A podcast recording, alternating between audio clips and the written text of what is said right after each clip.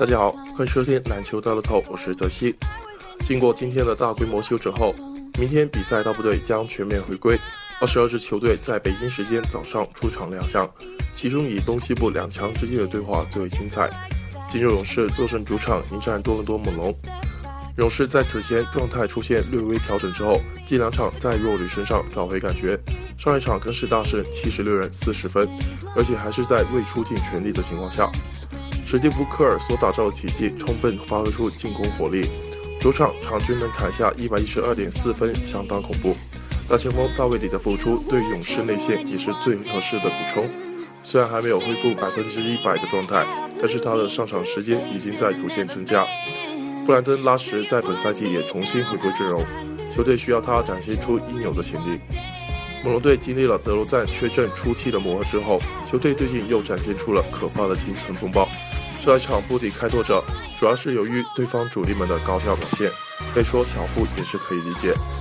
本场比赛再次做客，相信经过圣诞节调整之后，远征会导致状态起伏。好消息是，德罗赞在今天参加了球队的完整训练。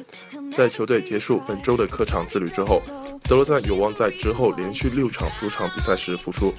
但目前连续做客的猛龙队还是需要各位提防，因为球队防守端表现出一定的起伏，做客场均失分比坐镇主场时高出了十分。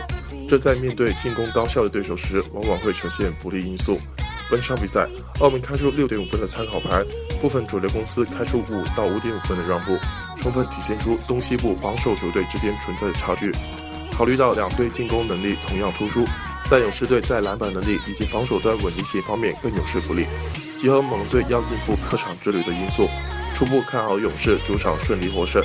最后提醒各位球迷，篮球乐透节目除了 NBA 赢家推荐服务之外，本月也推出全新推荐服务“乐透得分王”，携手数据组针对篮球比赛总分玩法做出精准推荐。欢迎各位球迷通过节目组官方客服热线、短信互动平台以及网络客服进行详细咨询办理。以上资讯由篮球道透官方独家提供，感谢您的收听，我们下期再见。